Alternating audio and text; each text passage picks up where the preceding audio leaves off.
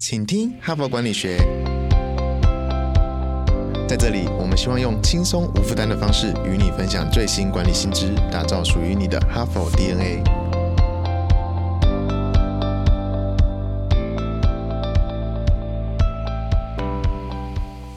Hello，大家好，欢迎回来我们的节目。我是代班主持人，哈佛商业评论全球繁体中文版的副主编，我是敦化。在节目开始之前哦，我想请问大家一个问题：你们公司最年轻的同事是几岁？最年长的同事又是几岁？然后这两个人中间相差几岁呢？嗯，我先跟大家说一下我们公司的状况哦。我们公司最年轻的就是二十岁出头的工读生小伙伴们，最年长的呢就是我们集团的创办人，也就是不久以前第五百集的嘉宾高希军高教授，他已经八十七岁喽。那我们看八十七岁减掉二十几岁，最年长跟最年轻的同事在我们公司就差了六十几岁。那这是我们公司的情况啦，你们公司的情况呢？我之所以会问这个问题，是因为我们这一周的主题就是混龄职场，也就是混合了各个年龄阶段的职场。那从十八岁到八十岁，这两者之间呢，不是祖孙，而是同事哦。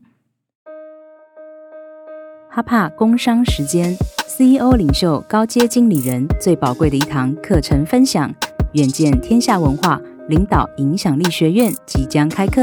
我们邀请到郑崇华董事长、吴敏球董事长、宣明志董事长、林错误邱强博士首度授课。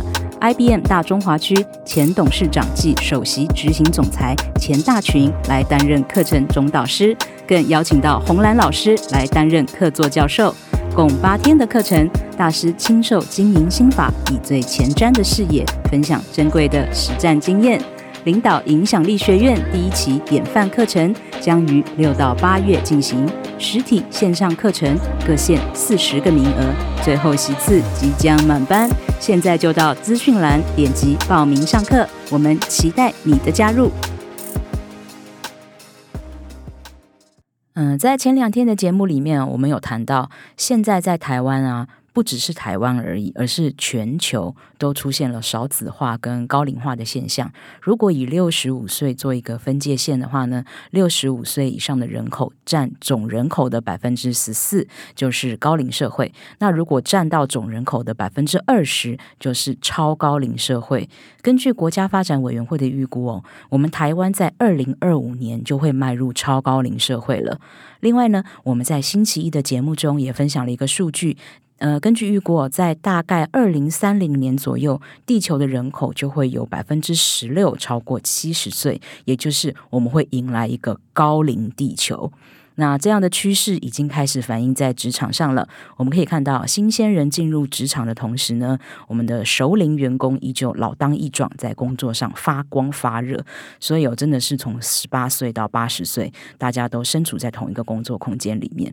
嗯，我们最近常听到一个词来形容这样的一个情况哦，就是五代同堂的职场，总共五个世代，从战前世代、婴儿潮世代、X 世代、Y 世代，一直到两千年之后出生的 Z 世代。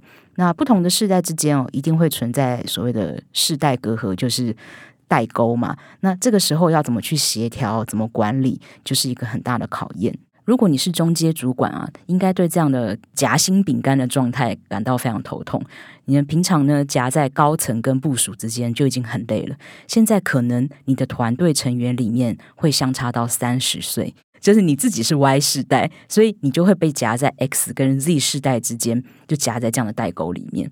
那以前大家可能不是很重视这样的管理问题哦，反正大家听主管的话就好了嘛，闷头做自己的事情就对了。但现在不一样了，现在我们的管理越来越重视沟通，重视价值观、团队协作。所以，如果你的团队成员没有办法一条心呢，我们就很难做出绩效啦，甚至可能你的团队成员就一个个就离就离开就走了，那这个团队就分崩离析了。嗯，反过来说，如果你可以善用不同世代的优点，或者是说让他们之间产生良性的火花，反而可以激发创意，或者说让不同世代之间的员工相互学习，就可以达到相辅相成的效果。所以啊，很多团队主管或者是说公司领导人，他们就很希望能够充分发挥所谓混龄职场带来的效益。他希望可以看到这些不同世代的员工之间多多的交流，所以就会举办一些，比方说聚餐活动或是团建活动，希望可以看到世代之间的交流呢有机的发生。但是这些努力啊，通常都没有什么效果。你还是会看到做活动的时候，年长的同事聚在一起，年轻的同事聚在一起，大家。各聊各的。那我们今天就来分享的文章哦，就是提供了三种改善这个问题的策略。这篇文章的标题叫做《打破五代同堂的职场代沟》。呃，这篇文章的作者有两个人，一个人叫做海蒂加德纳，他是一位博士哦，也是一间研究与顾问公司的共同创办人。这间公司的名称就是他的姓，就叫加德纳公司。另外一位作者呢是。迪尼斯·罗伯森，他是一间广告公司的目的长。也就是负责推动并向利害关系人传递企业目的的高阶主管。那这两个作者呢？其中这个加德纳博士的专长哦是组织协作，那罗伯森呢就是负责推广企业目的。他们两个人合作进行了很多的研究，也辅导过很多的企业。那他们就观察到，有越来越多的企业呢，或者是说组织内部都存在这种五代同堂的管理困境，所以他们就提出了三种策略来应应这个状况。我们来看看是哪三个策略哦。第一个策略就是要打造共同的目的。现在我们的社会啊，都越来越关心我们是基于什么样的价值观，想要做到什么样的事情。大家呢，不只是关心企业目的而已，也很关心个人的目的。还有就是我的个人目的跟别人的个人目的可不可以吻合呢？就是我们常说的，我们的三观一不一致呢？还有就是我的个人目的跟企业的目的是不是吻合的？那这个现象在 Z 世代的工作者身上特别明显，他们会很关心说：“我为什么要花时间做这个工作？还有就是这个工作有什么意义吗？”那这一点呢，可能是比较年长的员工平常不会特别去思考的。所以如果不理解的话，他们可能会误以为年轻的员工就是啊耍任性啊，找借口偷懒。那年轻的员工呢，也有可能会单方面觉得啊，年长的员工就是工作机器啊，他们都没有个人价值观。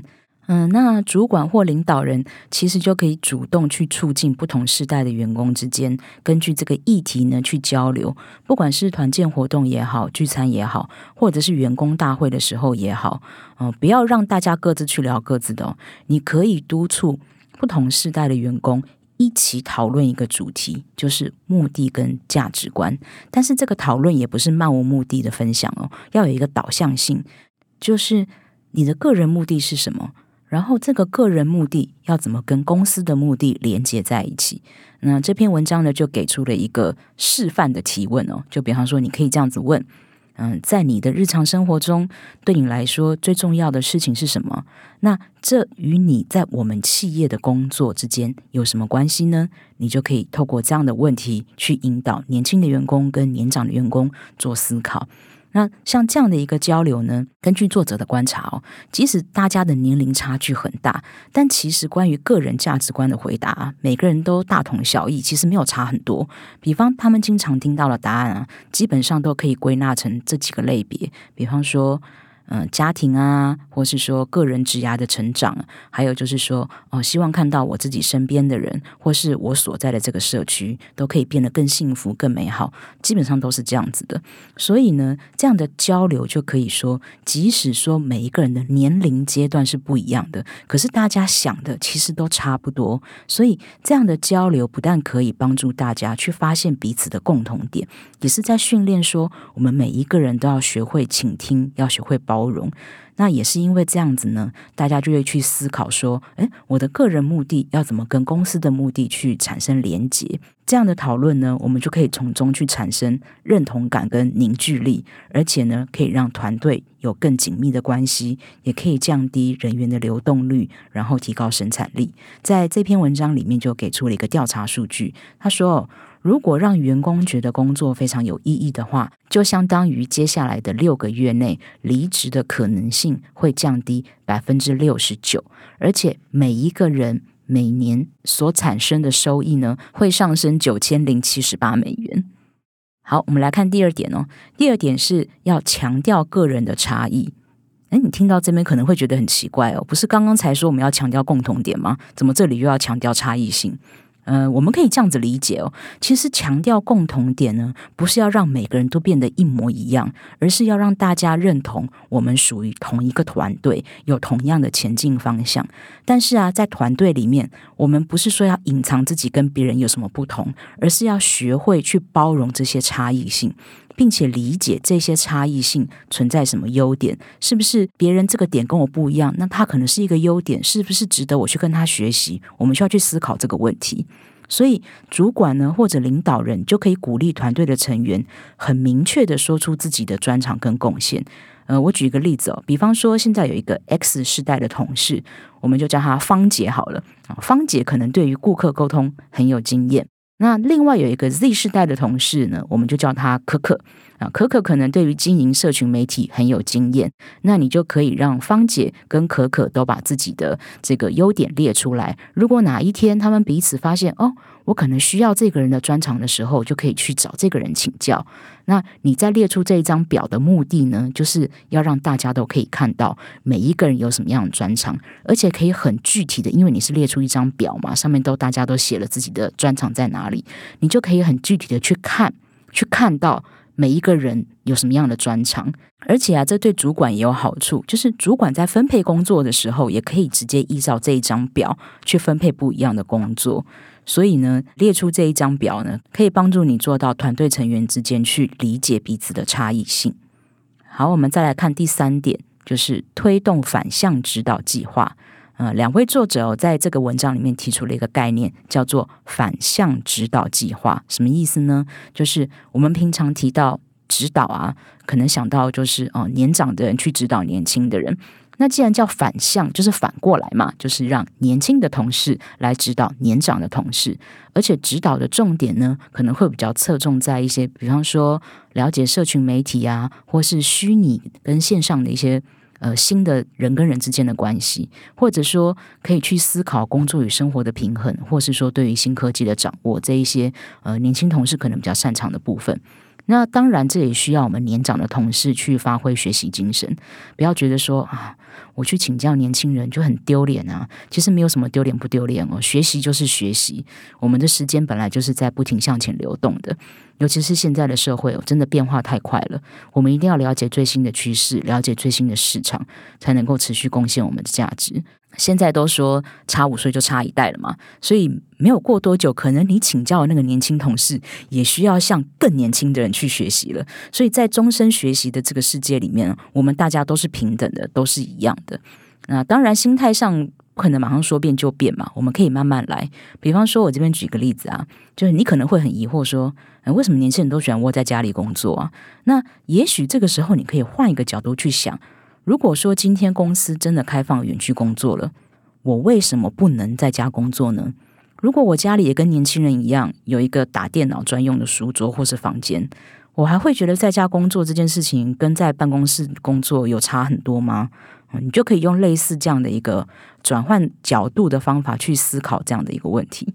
那至于担任这个指导角色的这个年轻人呢，也可以借用这个机会去训练自己的沟通能力，还有人际交往的技能，甚至你可以去训练自己演说或是简报的技巧。那当然啦，这种计划如果要有效，哦，一定要指导跟被指导的两边呢都愿意敞开心扉，所以他很难透过强迫的方式去做。比方说，我就是强迫。我们刚刚提到什么啊？芳姐跟可可嘛，我今天就强迫芳姐跟可可一定要配对。像这种强迫的方式呢，就可能会达不到效果。必须是双方都有这个意愿，而且呢，想学的跟想要被教的这个技能呢，刚好可以去做一个配对。那我知道这种事情感觉就是好像看缘分哦。遇到这样配对的情况并不是很多见，但是只要有一对可以成功的话呢，就可以成为一个很有力量的一个模范楷模的一个效果，可以吸引更多的组合来加入。好，以上就是这一篇文章的两位作者给我们提供的三种策略。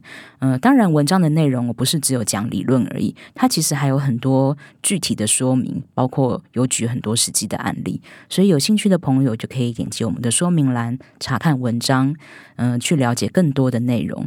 那在明天呢，我们会根据刚刚第三点提到的，就是说对于年长者的指导这一点呢，做一个延伸的讨论，就是领导人对于年长员工要提供更多的指导。嗯，我们在星期一的节目里面就有提到，如果你想要充分发挥首领工作者的能量，就要对他们进行再培训。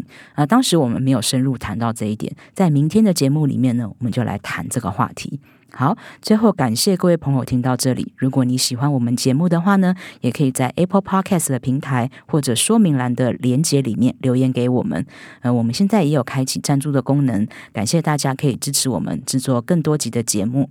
好，明天就是端午节喽，也祝大家连假愉快啦，拜拜！现在就注册 HBR 数位版会员，每月三篇文章免费阅读，与世界一流管理接轨，阅读更多管理大师的精彩观点。现在就开始。